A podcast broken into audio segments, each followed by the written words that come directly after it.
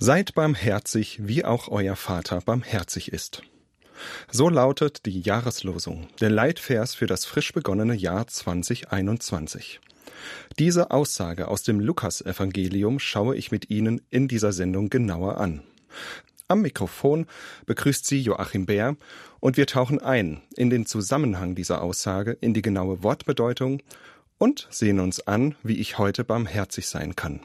In einer Gesellschaft, die immer mehr auseinanderzudriften scheint, unbarmherzig ist, in der gesellschaftlichen Debatte, in der viel über Menschen gesprochen wird, vielleicht mehr als mit ihnen. Allein diese wenigen Stichpunkte zeigen, das Thema Barmherzigkeit hört sich nett und harmlos an, aber es ist alles andere als das. Denn Barmherzigkeit meint mehr als die Spende für die Hilfsorganisation zu Weihnachten, auch mehr als das ist schon okay, zu meinem Freund, der mich enttäuscht hat. Barmherzigkeit, nehmen wir sie ernst, ist herausfordernd, ungemütlich, manchmal übermenschlich. Ja, genau das. Weil hier ihre Quelle liegt, außerhalb von uns. Aber dazu später. Also, richten Sie es sich nicht zu gemütlich ein.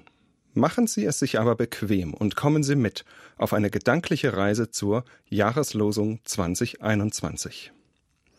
Die Jahreslosung wird übrigens ausgewählt von der Ökumenischen Arbeitsgemeinschaft für Bibellesen ÖAB und wird drei Jahre im Voraus festgelegt. Dieser Arbeitsgemeinschaft gehören einige christliche Dachverbände an, wie zum Beispiel die Evangelische Kirche in Deutschland, der Christliche Verein junger Menschen CVJM oder die Vereinigung evangelischer Freikirchen. Gemeinsam entscheiden sie, welche Aussage der Bibel als richtungsweisender Leitvers ein Jahr prägen soll.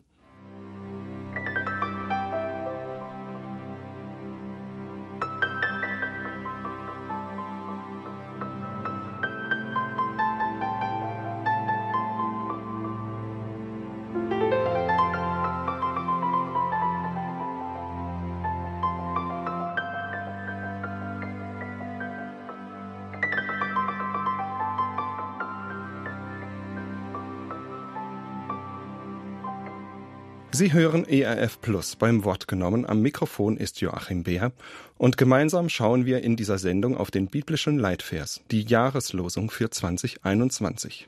Seid barmherzig, wie auch euer Vater barmherzig ist. So heißt sie. Wir verstehen uns nicht mehr. Manche sprechen gar von einer Spaltung der Gesellschaft.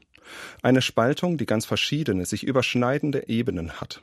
Arm und reich, links und rechts für Corona-Maßnahmen oder dagegen, für den Erhalt von Wald oder für den Neubau einer Autobahn. Die Phänomene, die Deutschland in letzter Zeit beschäftigt haben, sind vielfältig. Dahinter stecken aber grundlegende Tendenzen, die vielen Menschen Sorgen bereiten. Dazu gehört unter anderem Ich halte meinen Standpunkt für den einzig richtigen und verwerfe oder verteufle gar jede andere Meinung. Ich kann und will nicht mehr anderen Menschen richtig zuhören. Ich will gar nicht mehr verstehen, was der andere mir sagen will. Ich sehe gar nicht mehr den jeweiligen Menschen, sondern nur noch seine Überzeugung, für die er steht. Mein Wille zum Kompromiss, zum Konsens hat gelitten. Entweder gibt es meinen Willen oder gar nichts. Überhaupt bin ich schnell dabei, über andere zu urteilen, sie in eine Kiste zu stecken, abzustempeln, aufzugeben, einzusortieren. Der Maßstab bin ich allein. Misstrauen prägt mein Denken und Handeln. Dabei stehen hinter jedem Standpunkt, hinter arm und reich, hinter rechts und links Menschen mit ihren Bedürfnissen, Ängsten und Wünschen. Gerade die Nutzung digitaler Medien, allem voran der sozialen Medien, lässt das viele Menschen vergessen. Die Unmittelbarkeit des direkten Dialogs, des Sehens und Verstehens hat sich in vielen Situationen mittelbare Wege gesucht. Wir informieren uns über Zeitungen, Online-Portale, in sozialen Medien, Medien, die über Medien schreiben und so weiter. Ich suche viel zu selten den direkten Kontakt mit der Gegenseite und ich versuche nicht mehr, die Motive meiner Mitmenschen zu verstehen und nicht gleich zu urteilen. Was hilft mir persönlich und uns als Gesellschaft hier weiter? Wie kommen wir wieder heraus aus dieser Negativspirale? Wie kommen wir wieder in ein mitmenschlicheres, verständnisvolleres Fahrwasser? Die Jahreslosung 2021 könnte hier einen entscheidenden Hinweis geben. Keine Instant-Lösung, kein Allheilmittel, keinen einfachen Weg. Und doch einen entscheidenden Schlüssel, der ungeahnte Kräfte freisetzen könnte, weil wir wieder anfangen, unser Gegenüber als Mensch zu sehen.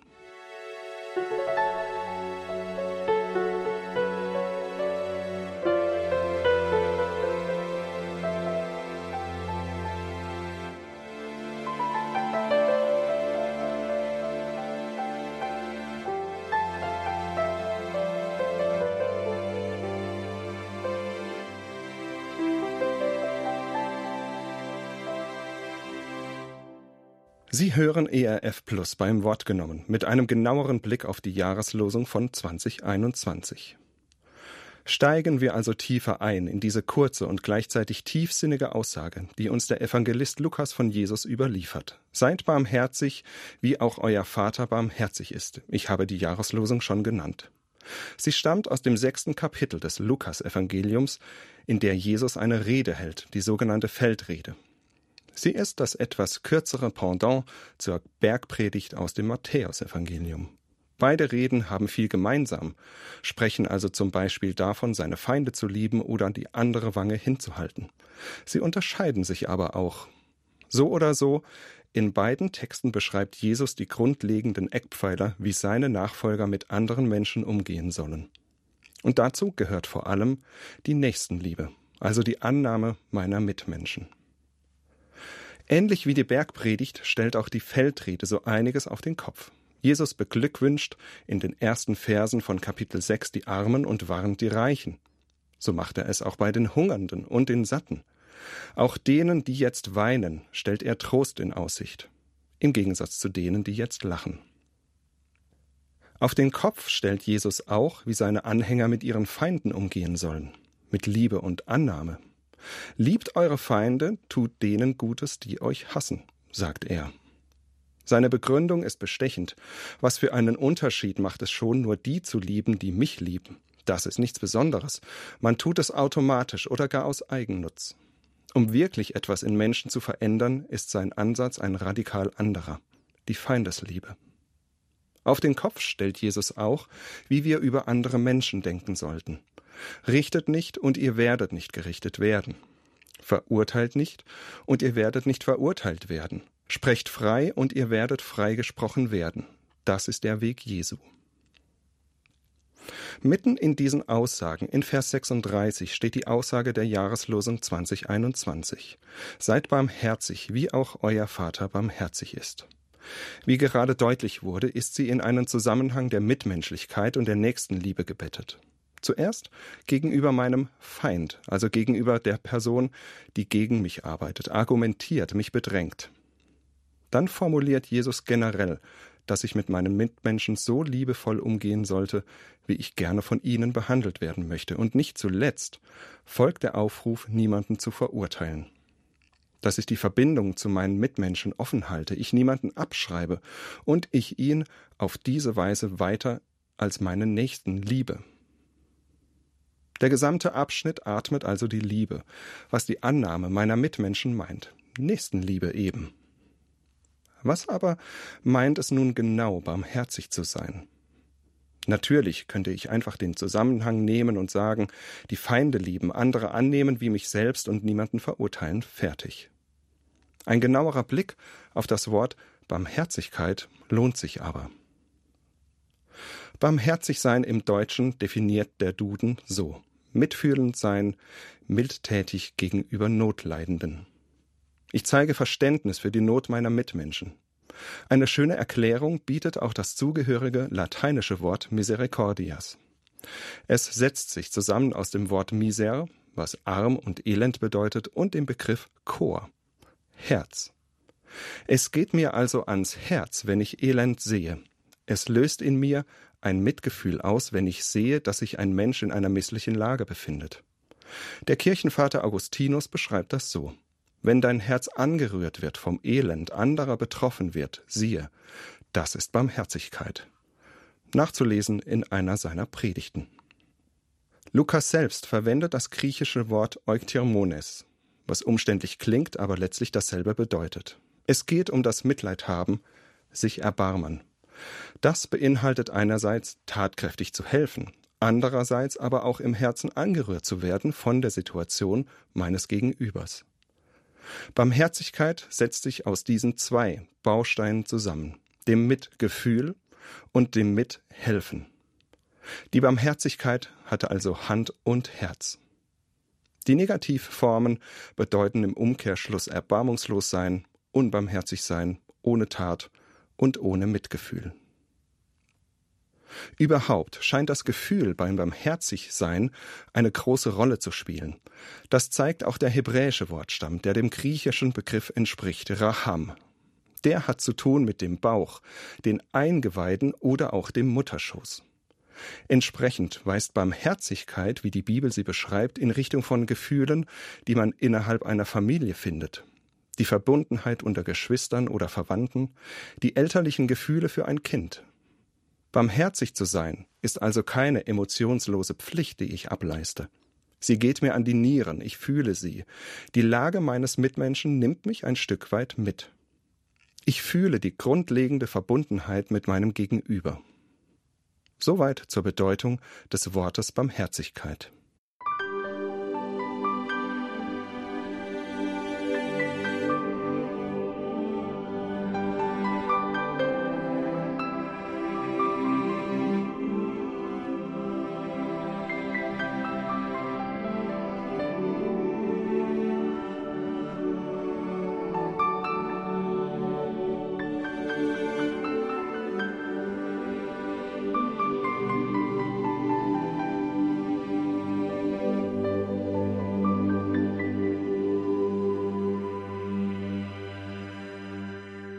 Hören ERF Plus beim Wort genommen. Ich lade Sie weiter ein zu einem etwas genaueren Blick auf die Jahreslosung 2021. Seid barmherzig, wie auch euer Vater barmherzig ist, lautet diese, und wir haben gerade entdeckt, wie viel diese Barmherzigkeit mit meinem Mitgefühl, dem Mitleiden zu tun hat. Ein weiterer Aspekt fällt mir bei dem Leitvers für 2021 besonders auf. Nachfolger Jesu sollen so barmherzig sein, wie ihr Vater es ist. Damit ist gemeint, zeigt eure Barmherzigkeit so, wie sie auch Gott gezeigt hat. Was Barmherzigkeit meint, erfahre ich also nicht aus mir selbst oder aus einer Theorie. Ich kann an einer konkreten Person und anhand von konkreten Beispielen Situationen nachspüren und begreifen, was Barmherzigkeit meint.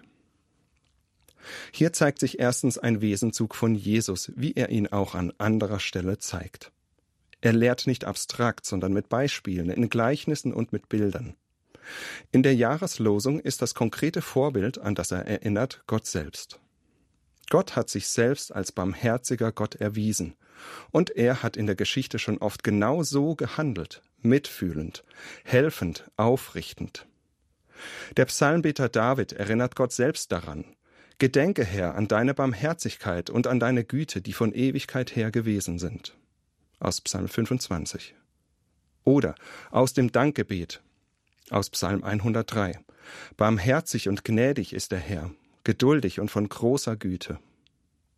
Gott ist immer wieder barmherzig mit Israel umgegangen, hat seinem Volk aus vielen Notlagen geholfen, angefangen mit der Befreiung aus Ägypten. Auch als Israel sich gegen ihn gewandt hat, hat Gott immer wieder Geduld und Verständnis aufgebracht, Barmherzigkeit geübt. Ganz anschaulich wird Gottes Barmherzigkeit in der Geschichte von Jona und der Stadt Ninive. In dieser Stadt lief einiges schief, so berichtet uns das Buch Jona, so dass Gott ein Ende dieser Praktiken ankündigen ließ, eine Bestrafung. Als die Bewohner von Ninive umkehrten und ihren bisherigen Weg bereuten, war Gott barmherzig und zerstörte die Stadt nicht. Sogar Jona hatte Schwierigkeiten mit dieser Barmherzigkeit. Er hatte es sich sogar schon gedacht, geahnt, dass Gott die Stadt doch verschonen würde. Gott war wohl bekannt dafür, barmherzig zu sein.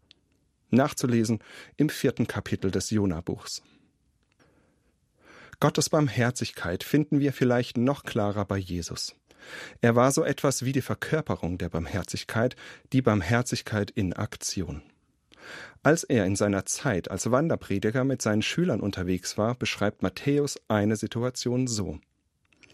Als er die Scharen von Menschen sah, ergriff ihn tiefes Mitgefühl, denn sie waren erschöpft und hilflos wie Schafe, die keinen Hirten haben. Aus Matthäus 9. An anderer Stelle, als Jesus sich ausruhen und zurückziehen wollte, folgten ihm die Menschen, weil sie wussten, dass er sie heilen konnte. Wiederum schreibt Matthäus, als Jesus aus dem Boot stieg und die vielen Menschen sah, ergriff ihn ein tiefes Mitgefühl und er heilte die Kranken.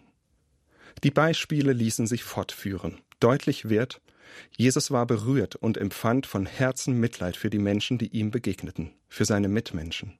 Es brach ihm das Herz und er wollte nicht anders, als den zweiten Teil der Barmherzigkeit beizusteuern. Jesus half tatkräftig und linderte Not, wo es nur ging. Damit ist er auch ein hervorragendes Beispiel dafür, wie barmherziges Handeln aussehen kann. Ich will noch auf ein weiteres sehr interessantes Detail der Jahreslosung hinweisen. Denn die Aussage aus dem Lukasevangelium ist eine Einladung zur Nachahmung, zur Imitation. Sie bringt also auf spannende Weise Gottes Vorbild mit meinem Handeln zusammen. Jesus fordert dazu auf, seid barmherzig, wie auch euer Vater barmherzig ist, und sagt damit nichts anderes als, schaut euch genau an, wie Gott in der Geschichte barmherzig gehandelt hat, und dann handelt genauso. Damit reiht sich die Jahreslosung ein in eine Reihe von Bibelstellen, die die Idee der sogenannten Imitatio Dei beschreiben, die Nachahmung Gottes. Hier wird ein weiteres Mal deutlich, der jüdische und der christliche Glaube sind keine abstrakten Gedankengebäude. Sie äußern sich immer auch im konkreten Tun und in Verbindung mit einem Gott, der nichts von seinen Anhängern verlangt, was er selbst nicht verkörpern würde. Gott ist zum Beispiel heilig, deshalb soll es auch sein Volk sein. Oder, wie es in 3. Moser 20 heißt, Darum sollt ihr mir heilig sein, denn ich, der Herr, bin heilig. Wer zu Gott gehören will, sollte auch seine Charaktereigenschaften annehmen. Sie verkörpern, wie zum Beispiel barmherzig sein. An keiner Stelle der Bibel geht es aber darum, dadurch göttlich zu werden, also wirklich so heilig oder barmherzig zu sein wie Gott, oder durch richtiges Handeln ein Teil von Gott zu werden. All das ist der Bibel fremd. Gott bleibt Gott, ich bleibe sein Geschöpf. Und doch gilt der Anspruch, der Auftrag, der Ansporn, sein Leben in Richtung der guten Eigenschaften Gottes auszustrecken, sich von Gott verändern zu lassen. Damit ist auch gemeint, wieder hineinwachsen in das Bild Gottes, das wir Menschen nach biblischem Zeugnis sind. Damit geht es auch um einen Prozess, in dem ich heil werde und mich wieder mehr dem Zustand nähere, für den ich eigentlich geschaffen bin.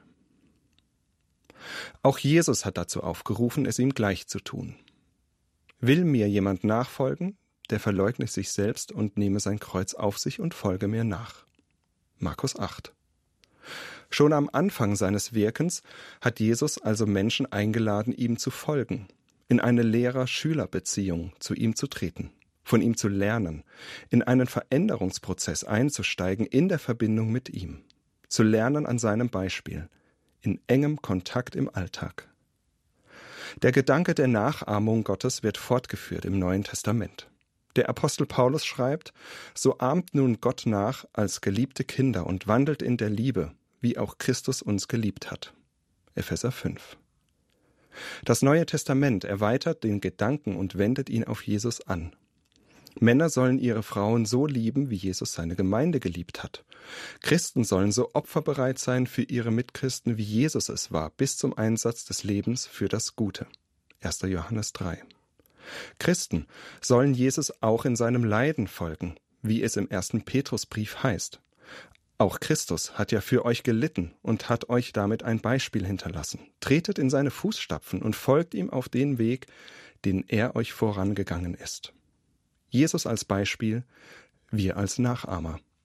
Das bedeutet die Imitatio Christi. Wieder ist die Nachfolge gemeint. Ich suche die Verbindung mit Jesus und handle so, wie er es vorgelebt und gewollt hat. Eng verbunden mit ihm durch den Heiligen Geist. Es geht also nicht darum, einfach etwas zu tun, weil es richtig scheint, oder um eine Art von Gehorsam. Die Imitatio Christi ist ohne die Verbindung, die Freundschaft, die Beziehung mit dem gekreuzigten und auferstandenen Jesus nicht zu denken. Der Vorbildcharakter geht sogar noch einen Schritt weiter. Paulus ruft an mehreren Stellen seiner Briefe auf, seinem Beispiel zu folgen. Aber es geht nicht um Paulus, sondern darum, wie er Jesus nachfolgt. Er schreibt, folgt meinem Beispiel, so wie ich dem Beispiel folge, das Christus uns gegeben hat. 1. Korinther 11. Meist bezieht Paulus sich auf Themen, die mit dem Leid zu tun haben, das er als Botschafter Jesu ertragen muss. Folgt meinem Beispiel, sagt er im ersten Korintherbrief und bezieht sich auf seine Schwäche und die Misshandlungen, die er erlitt. An anderer Stelle schreibt er, Folgt alle meinem Beispiel, Geschwister, und richtet euch auch an denen aus, deren Leben dem Vorbild entspricht, das ihr an uns habt. Philippa 3. Das Beispiel, das er meint, beschreibt er einige Verse zuvor. Für den Glauben hat er allem den Rücken gekehrt, was er früher für einen Gewinn hielt. Sein Schüler Timotheus hat übrigens genau das getan. Er ist dem Beispiel von Paulus gefolgt, wie es ihm sein Lehrer im zweiten Timotheusbrief bescheinigt. Du aber bist mir gefolgt in der Lehre, im Leben, im Streben, im Glauben, in der Langmut, in der Liebe, in der Geduld, in den Verfolgungen, in den Leiden, die mir widerfahren sind. 2. Timotheus 3. Die Nachahmung ist auch hier alles andere als bequem. Ein letztes. Auch die Nachahmung weiterer Menschen spielt eine Rolle im Neuen Testament. Es geht um die Helden des Glaubens, die selbst in enger Verbindung mit Gott standen, wie zum Beispiel Abraham. Im Hebräerbrief Kapitel 6 steht hierzu damit ihr nicht träge werdet, sondern die nachahmt, die durch Glauben und Geduld die Verheißungen ererben. Es ließen sich noch weitere Beispiele aufzählen. Es wird aber deutlich, die Nachahmung eines Beispiels, sei es Gott, Jesus oder auch andere Menschen, ist ein zentraler Gedanke der biblischen Ethik, des jüdischen und christlichen Glaubens. Von niemandem wird etwas verlangt, was er nicht anhand eines Beispiels sehen und erleben kann. Und nichts geschieht alleine und aus mir selbst heraus. Was immer ich tue, geschieht in einer Beziehung, in einer Verbundenheit mit demjenigen, dem ich nachfolge. Und es bleibt keine Theorie, sondern der, dem ich nacheifern soll, hat das alles längst schon selbst umgesetzt, verkörpert es selbst. In diesem Sinne sagt die Jahreslosung 2021 Nachahmen erwünscht, kopieren erlaubt. Sie ist die Einladung, dem konkreten Beispiel Gottes zu folgen und uns an seinem Handeln auszurichten. Oder anders gesagt, der Apfel sollte nicht weit von seinem Stamm fallen.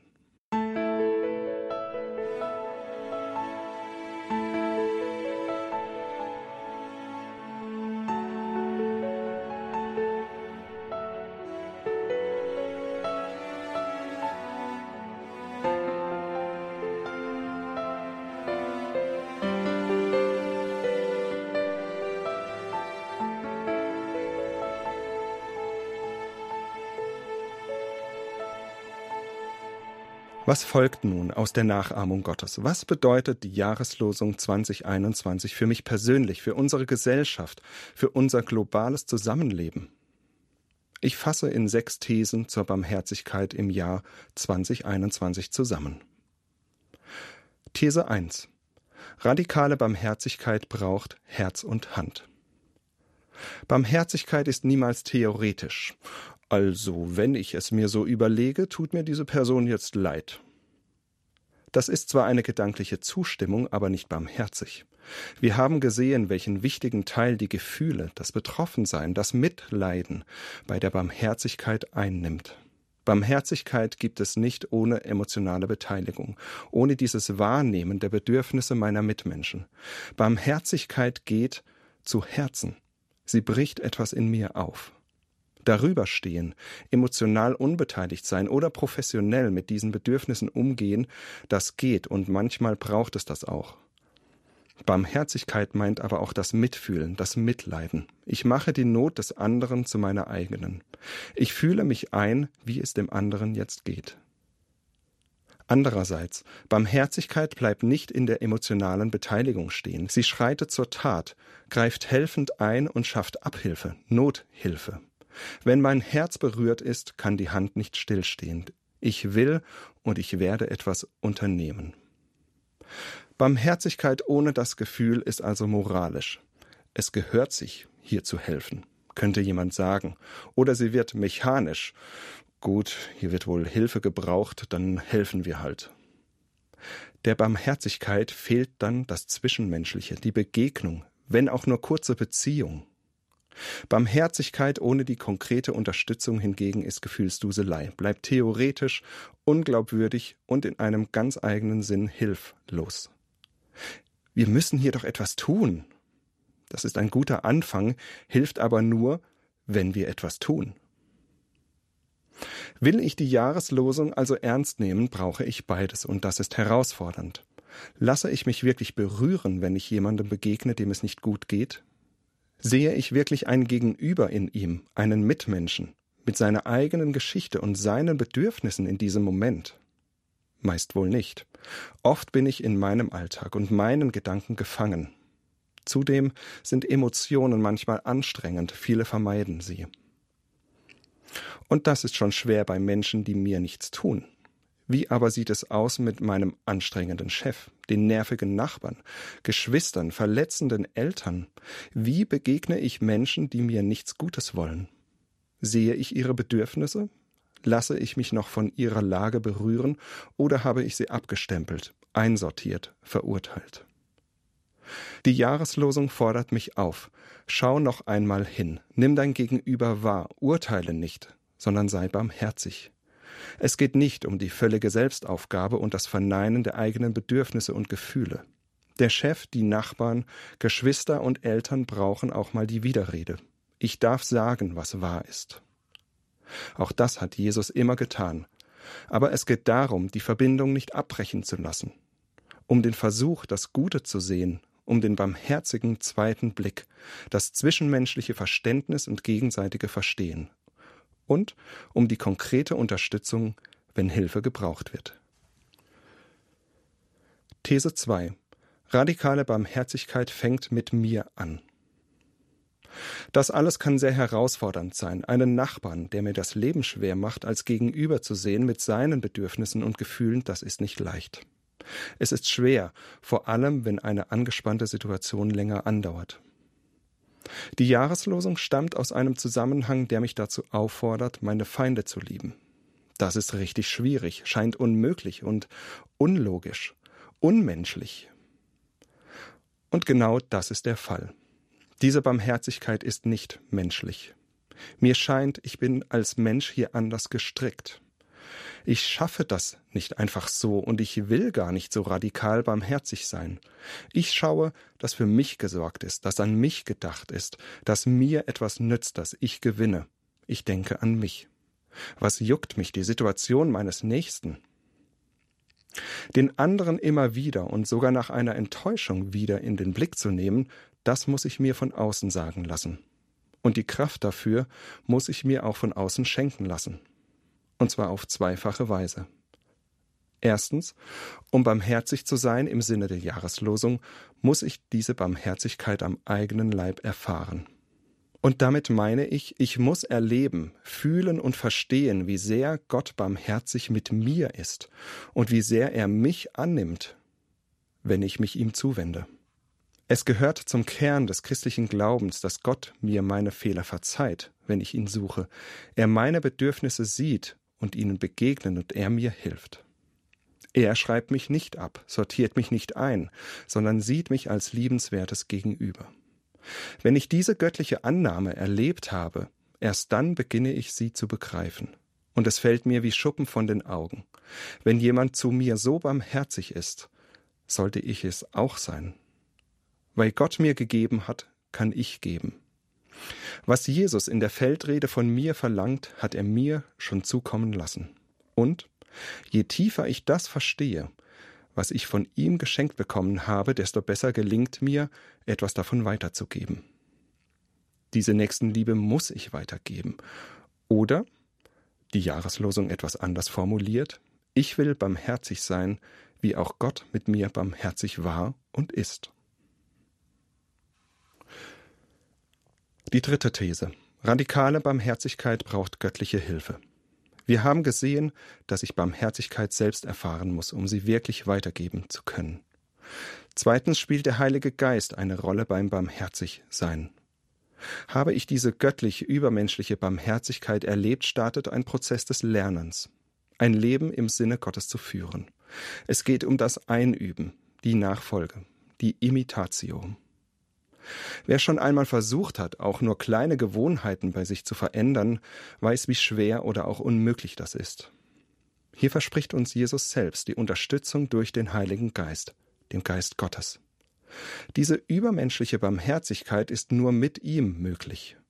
Mit seiner Hilfe kann ich anfangen, die menschlichen, weltlichen und normalen Maßstäbe von Mitleid auf den Kopf zu stellen und radikal barmherzig sein.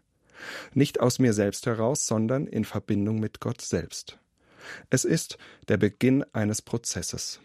Ich fange an, Gottes barmherzigen Charakter wiederzuspiegeln, barmherzig wie mein Vater zu handeln. Dieser Aufforderung zu folgen ist also nicht einfach. Es braucht eine übernatürliche Aufforderung, aber auch Kraft, die über mich hinausgeht. Radikal barmherzig zu sein setzt voraus, dass ich mit der göttlichen Welt verbunden bin. Die vierte These. Radikale Barmherzigkeit ist Ausdruck des Kreuzes. Hier zahlt sich aus, dass wir uns Zeit gelassen haben für die Gedanken zur Nachahmung, der Imitatio. Es wurde deutlich, dass Jesus dazu auffordert, ihm nachzufolgen und sein Kreuz auf sich zu nehmen. Paulus erinnert seine Leser daran zu lieben, wie Jesus es getan hat, was beinhaltet, sich selbst zu geben. Auch die zitierte Passage aus dem ersten Petrusbrief ruft dazu auf, dem Beispiel Jesu in seinem Leiden zu folgen. Die Nachahmung generell, die Nachfolge ist also eng mit dem Kreuz Jesu verbunden. Das haben die bisherigen Thesen schon deutlich gemacht. Der normale Standard für mich als Mensch ist gewinnen, haben, verurteilen, wer mich verurteilt. Der Jesus-Standard für Barmherzigkeit ist, den anderen so behandeln, wie ich gerne behandelt werden möchte. Auch mit schwierigen Menschen barmherzig umgehen. Nicht beurteilen, nicht verurteilen. Ich stelle mich selbst hinten an und den anderen in den Vordergrund. Ich entthrone mich. Es wurde schon deutlich, damit widerspreche ich allen normalen, menschlichen Mechanismen und Erwartungen. Doch hier zeigt sich ein weiteres Mal eine Jesus-Logik, die allein wirklich die Welt verändern kann. Gottes Kraft zeigt sich in Schwachheit und Gebrochenheit. In radikaler Barmherzigkeit zeigt sich Gottes Kraft. Auf eine wichtige Balance will ich hier hinweisen. Ich kann mich selbst nur hinten anstellen, wenn ich einen eigenen Stand habe, meine Identität kenne, mit einem gesunden Selbstwert als Mensch und guter Schöpfung Gottes. Wenn ich ohnehin schon wenig von mir halte und mich nicht im Blick habe, bin ich vielleicht überzeugt, der Jesus-Logik zu folgen. In Wahrheit folge ich meinem geringen Selbstwert. Und es fällt mir vielleicht sogar leicht, mich hinten anzustellen. Nur, wer sich noch nicht selbst gefunden hat, kann sich schwerlich selbst aufgeben. Wenn Barmherzigkeit also allzu leicht fällt, sie nicht die Kraft Gottes braucht, sollte ich genauer hinschauen. Die Reihenfolge ist also entscheidend, und so nehme ich sie bei Jesus wahr, weil er wusste, wer er war. In einer völlig gesunden Verbindung mit Gott und sich selbst konnte er sich wirklich selbst aufgeben und in der Kraft Gottes barmherzig sein. Die fünfte These. Radikale Barmherzigkeit zielt auch auf Armut und Hunger. Vielleicht fällt es uns in der westlichen Welt und als Menschen einer gehobenen oder normalen Mittelschicht manchmal schwer. Aber soziale Probleme, Armut und Hunger sind weiterhin drängende Probleme unserer Zeit. Im weltweiten Blick wird das nur allzu deutlich. 2019 besaß gut die Hälfte der Weltbevölkerung nur knapp zwei Prozent des weltweiten Vermögens. Eine Ungleichheit, die zu Armut und Hunger führt. Rund zehn Prozent der Menschen leben auch heute noch von weniger als knapp zwei Dollar pro Tag. Radikale Barmherzigkeit hat hiermit zu tun. Ich kann nicht auf der einen Seite erleben, wie die Welt ein Dorf wird und mich Nachrichten aus aller Welt täglich erreichen und dann meine Augen verschließen. Barmherzigkeit, die an dieser Stelle konkret hilft, wird vielleicht hier am deutlichsten, am begreifbarsten. Die Barmherzigkeit, von der die Jahreslosung spricht, meint auch diese unmittelbare physische Not. Und wem weltweit zu weit weg ist, Es gibt genügend zu tun in Deutschland. Sechs Millionen Menschen sind in unserem Land von Armut bedroht. Gemeint sind Menschen, die im Monat weniger als 969 Euro zur Verfügung haben, so ist das definiert. Ohnehin vermischt sich die Lage schon längst. Von weltweit kommen Menschen zu uns, die Not leiden. Auch für sie gilt, was ihr einem meiner geringsten Brüder getan habt, das habt ihr mir getan. Mag sein, dass sich mit der Bergpredigt keine Politik machen lässt. Wohl aber lässt sich meine persönliche Einstellung und mein persönlicher Kontakt daran messen. Um es ganz selbstverständlich zu benennen. Radikale Barmherzigkeit kennt keine Ländergrenzen, Sprachbarrieren und keine Hautfarbe. Gottes Barmherzigkeit gilt Armen, Migranten und allen anderen am Rand der Gesellschaft. Das hat Jesus überdeutlich gezeigt. Und in Jesus zeigt sich, dass damit nicht gemeint ist, alle Missstände unter den Teppich zu kehren. Es gibt Herausforderungen bei den Themen Armut, verschiedene Kulturen und Migration. Jesus hält aber Gerechtigkeit und Liebe in perfekter Balance. Mir scheint, viele Menschen in Deutschland, auch viele Christen, fallen im Moment auf der Gerechtigkeitsseite vom Pferd. Sie sehen die Probleme, die Gefahren für unseren Wohlstand, für den Frieden im Land. Wo hat dann aber die Liebe, die Barmherzigkeit aus der Jahreslosung ihren Platz? Wo habe ich Menschen anderer Kulturen oder Hautfarbe abgeschrieben und verurteilt? Sehe ich überhaupt noch die Menschen dahinter mit ihren Fragen, Bedürfnissen und Gefühlen? Und wo begegne ich diesen Menschen überhaupt? Wo verkörpere ich für sie eine Form von Barmherzigkeit? Oder grenze ich mich vielmehr ab? Gottes Barmherzigkeit gilt allen Menschen, ja sogar denen, die es nicht gut mit mir meinen. Mir steht das Urteil über sie und ihr Handeln nicht zu, sondern Gott allein. These Nummer 6. Radikale Barmherzigkeit urteilt nicht. Radikale Barmherzigkeit sehe ich aber auch ganzheitlicher als nur armutsbezogen. Sie betrifft meine grundsätzliche Einstellung. Deshalb hat sie für mich mit meinem alltäglichen Denken zu tun, meinen alltäglichen Themen. Dazu gehören für mich mein Denken über meine Kollegen, meine Nachbarn, aber auch über Menschen, die an meiner Arbeitsstelle oder für Deutschland Verantwortung übernehmen. Oder woher kommt der Gedanke, meine Barmherzigkeit gelte nicht für sie, nur weil ich ihnen nicht direkt begegne und sie so nicht alles mitbekommen, was ich sage und denke? Das ist kein Jesus-Maßstab.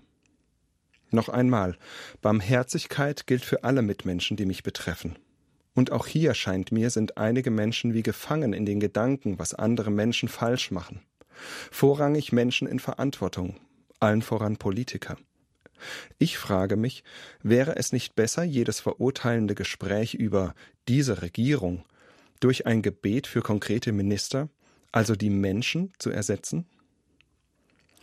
Ich will als Christ nicht dafür bekannt sein, der Erste zu sein, einen Fehler, eine scheinbare Unfähigkeit oder Ungerechtigkeit entdeckt zu haben und mich darüber aufzuregen. Ich will dafür bekannt sein, der Erste zu sein, der wieder auf andere Menschen zugeht, der vergibt, der andere Menschen nicht abschreibt und aufgibt. Das gilt auch für Politiker. Ich will mich nicht darüber freuen, wenn ich bei anderen einen Fehler gefunden habe, und ich glaube, dass dieser Weg näher an der Aufforderung Jesu ist, barmherzig zu sein, als über andere Menschen zu urteilen und sie abzuschreiben. Einfach ist das nicht, aber der einzige Weg, der wirklich nachhaltig etwas verändern kann. Deshalb gehört Barmherzigkeit in unsere Gedanken, wenn wir die Tagesschau ansehen, wenn wir Leserbriefe schreiben, wenn wir unseren Social Media Feed durchscrollen oder wenn ich selbst etwas poste. Sie gehört auch in Gespräche mit anderen Menschen zu den Aufregerthemen unserer Zeit. Natürlich sollten wir wachsam sein, wo wirklich Machtmissbrauch geschieht, wo gravierende Fehler gemacht werden. Die Jahreslosung fordert uns aber auch auf, nicht alles misstrauisch zu beäugen, sondern barmherzig anzusehen. Menschen in Verantwortung immer wieder als Menschen wahrzunehmen. Ein verurteilender, ständig bewertender Charakter ist kein Spiegelbild der Barmherzigkeit Gottes. Wenn ich immer kritisch, besserwisserisch und schnell bin mit meinem Urteil, kann ich meinem Mitmenschen nicht mehr offen und mit Liebe begegnen. Denn ich urteile den anderen ab, ich bewerte ihn, ich werte ihn ab. Etwas, das mir nicht zusteht. Übrigens, Barmherzigkeit gehört auch in die christlichen Gemeinden in unserem Land. Vielleicht ist das erst einmal verwunderlich. Sollten christliche Gemeinden nicht der erste Ort sein, an dem Menschen barmherzig miteinander umgehen? Sicher sind sie das an vielen Stellen. In vielen Gemeinden passiert etwas so Wichtiges. Menschen vergeben einander, erleben heilvolle Beziehungen. An vielen Stellen ist es aber auch anders, wie so oft, wenn Menschen über längere Zeit zusammen sind, sich sehr gut kennen, auch die Schwächen der anderen. Ich selbst habe einige solche Situationen erlebt. Und ich denke, Christen geben ein armes Zeugnis ab, wo sie andere Christen abschreiben, sie gar nicht mehr als Gegenüber wahrnehmen, Umso mehr steckt eine große Chance darin, wirklich barmherzig im Sinne Jesu miteinander umzugehen.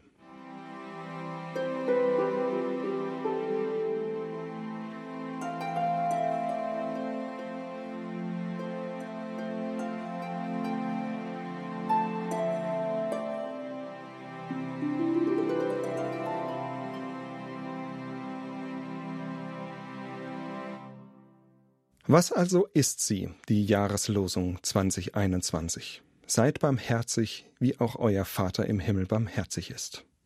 Ist sie ein Wunsch, eine Aufforderung, ein Befehl? Ich denke, sie ist eine Chance. Sie ist die Chance für mich, wenn ich in negativen und verurteilenden Gedanken über andere Menschen feststecke. Sie ist die Chance, Beziehungen wieder aufzunehmen, auf andere wieder zuzugehen. Sie ist die Chance für christliche Gemeinden, ganz frische Luft zu atmen und vielleicht anzufangen, neu in ihrem Umfeld zu strahlen. Barmherzigkeit ist die Chance für unser Land und unsere Gesellschaft. Eine Gesellschaft, in der viele sich selbst an erster Stelle sehen und in der der Zusammenhalt bröckelt, eine Chance für eine Gesellschaft, die vor großen Fragen und Herausforderungen steht, wie Corona, Digitalisierung, ungleiche Verteilung von Reichtum und Migration. Eine Gesellschaft, in der viele Ränder in der Gefahr stehen, sich zu radikalisieren, also völlig in sich und der eigenen Überzeugung gefangen zu sein. Hören wir doch auf, andere nur noch durch unsere Urteile zu sehen. Reicher Unternehmer, dem wohl alles geschenkt wurde, armer Schlucker, der wohl selbst schuld ist, ordentlicher Pedant, unverlässlicher Freigeist, rechter Hetzer, linker Träumer, Politiker, Journalist, Chef, Pastor, die Schubladen nehmen kein Ende. Und fangen wir an, wieder den jeweiligen Menschen dahinter zu sehen, wie Jesus es auch macht. Den Politiker, der versucht, passende Abwägungen zu treffen, die Chefin, die versucht, ihr Team zusammenzuhalten, Menschen, Menschen, die Fehler machen. Es würde uns schlicht gut tun, mal wieder das Gute beim anderen zu vermuten, barmherzig zu sein, wie Jesus mit mir barmherzig umgeht. Wir sind viel zu gut darin, die Fehler zu sehen und das Schlechte zu vermuten. Wenn ich damit anfange, barmherzig zu sein, weil ich den Heiligen Geist wirken lasse, wird sich mein direktes Umfeld verändern. Und wenn ich erlebe, wie auch andere mit mir barmherzig sind, wird mich das umso mehr beflügeln. Starten wir eine Welle der Barmherzigkeit. Sie könnte uns alle und unser Land verändern, positiv auf den Kopf stellen. Das ist die Chance. Chancen müssen wir ergreifen. Von alleine passiert nichts. Daher stelle ich mir die Frage, womit fange ich jetzt an? Welchen ersten Schritt der Barmherzigkeit, die Herz und Hand hat, gehe ich? Auf wen gehe ich diese Woche zu? An welchen negativen Gesprächen beteilige ich mich nicht mehr? Eine schwere Frage, wenn ich sie ernst nehme. Und doch ist genau das die dringende Frage der Zeit. Und ich bin überzeugt, 2021 wird anders, wenn wir sie mit Gottes Barmherzigkeit als Maßstab leben. Machen Sie mit? Radikale Barmherzigkeit. Unter diesem Titel hörten Sie eine Bibelauslegung zur Jahreslosung 2021 von Joachim Beer. Er ist Theologe und Gesamtredaktionsleiter beim IRF. Falls Sie einen Teil der Sendung nicht mitbekommen haben oder sie anderen Leuten gern weiterempfehlen möchten, lohnt sich ein Blick in unsere Audiothek auf irfplus.de bzw. in der IRF Plus App. Dort finden Sie diese Sendung in der Rubrik Beim Wort genommen. Und nun vielen Dank fürs Zuhören und Gottes Segen mit Ihnen.